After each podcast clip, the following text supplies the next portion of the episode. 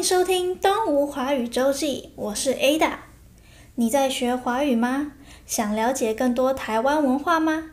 东吴大学华语中心陪你一起学华语，看世界。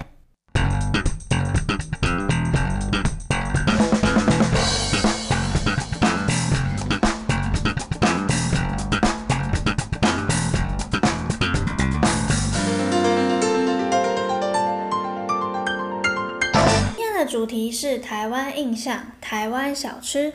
台湾的饮食文化当中，有很重要的一个部分是台湾小吃。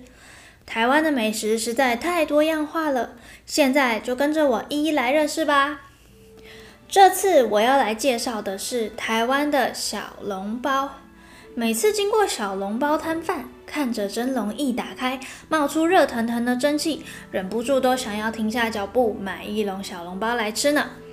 在现在享誉国际的小笼包店鼎泰丰还未出名之前，小笼包也曾经是属于路边的美食。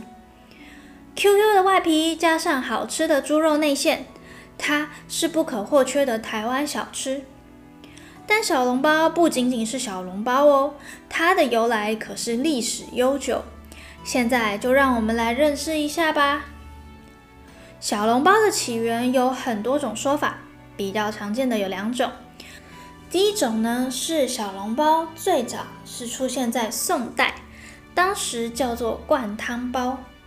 灌汤包是从馒头演变而来的，它的做法是将鸡汤煮猪肉皮成冻，再将汤冻及猪肉馅包入馒头当中，因此小笼包也称作小笼馒头。另外一种说法是在元末明初的时期，在那个战争的年代里，为了饮食方便，将菜汤灌入包子，这样呢就方便军人们吃。这种吃法也因此延续至今。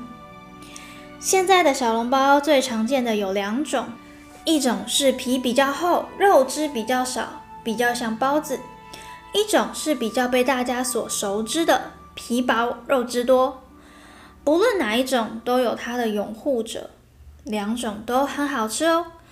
除此之外，小笼包随着历史流传，分散到各个地区，在当地自成一格。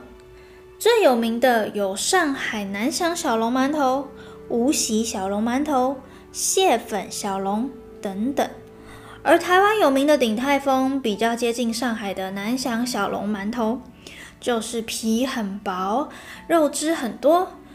这种小笼包的吃法比较常见的是，先将外皮戳一个小洞，让汤汁流到汤匙，喝完汤汁之后再享用小笼包。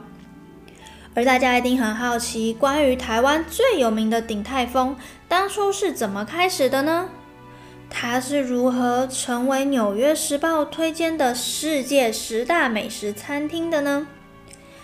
鼎泰丰最一开始在杨秉仪老板创立时，其实是卖油的油行。后来因为沙拉油的问世，导致生意越来越差。当时复兴园的唐老板建议将油行改成一半卖油，一半卖小笼包。没有想到啊，小笼包的生意就越来越好。后来就改成只做小笼包了。靠着真材实料的小笼包。鼎泰丰的名气越来越大，而鼎泰丰小笼包最有名的就是它的黄金十八折。据说小笼包上面的折数是黄金比例，如果折数太多，皮会容易破；折数如果太少，则不够细腻，吃起来不够好吃。在尝试很多次后，现在鼎泰丰的小笼包就固定在十八折。下次去鼎泰丰吃小笼包的时候，大家可以数数看哦。小笼包不论是当点心还是当正餐，都真的是非常好吃的美食，也绝对是在台湾不可错过的小吃。说到这边，真的太饿了，我也想去点一笼小笼包当晚餐了。那我们就下次见喽！感谢大家收听《东吴华语周记》。如果你有任何建议或者想听的主题，都欢迎在东吴华语中心的 Instagram 或是脸书专业上留言告诉我们哦。东吴华语中心每周会推出新的内容，不论是你想学学华语、听听故事，或者是更了解台湾，那就记得准时收听《东吴华语周记》。